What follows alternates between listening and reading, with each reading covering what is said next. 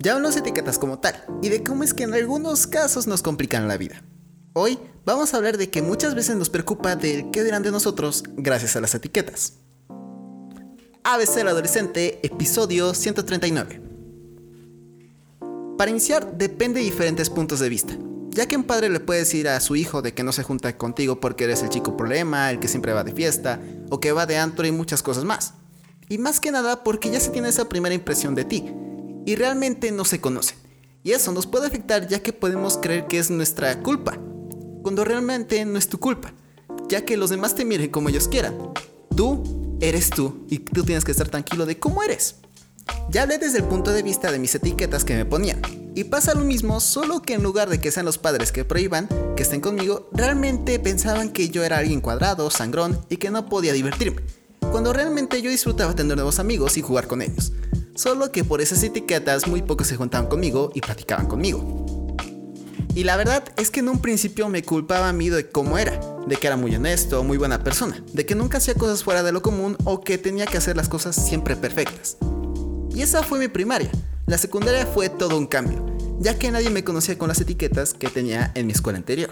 Y de verdad fue un cambio totalmente radical, ya que me di cuenta que realmente no es tu culpa de ser como tú eres. Ser tú no tiene nada de malo. Los que quieran estar contigo será porque eres alguien auténtico, no por tus etiquetas que te ponen. Y los que no quieren estar contigo no es tu culpa, simplemente que tu carácter y el de la otra persona no son tan fáciles de relacionar. Conozco a personas con las cuales me llevo súper bien en un pequeño periodo de tiempo. Y otras personas a las cuales conozco desde hace años y nos hablamos muy poco.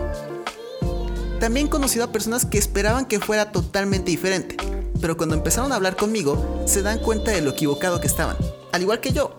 He pensado que serían personas totalmente diferentes. La apariencia no lo muestra todo, siempre da una oportunidad a personas nuevas que ves. Y es más, ¿por qué no te juntas con ciertas personas? ¿Ya has hablado con ellas? ¿O tienes una imagen de esas personas que te hacen creer que no vas a hablar bien con él o ella? Anímate, ya que te quitaste esa etiqueta, ahora quita las etiquetas de los demás y conoce cómo realmente es él o ella. Y eso es todo por el podcast de hoy. Si te gustó y quieres escuchar más, ve a abcadolescente.com. Recuerda que este podcast se sube los lunes, miércoles y viernes. Yo soy Andrés y no se le puede caer bien a todo el mundo. Los que estén contigo, bien, y los que no quieran hablar contigo, también está bien. Vive tu vida como tú quieras y que ellos la vivan como ellos quieran. Así que disfrútala a tu manera. Adiós.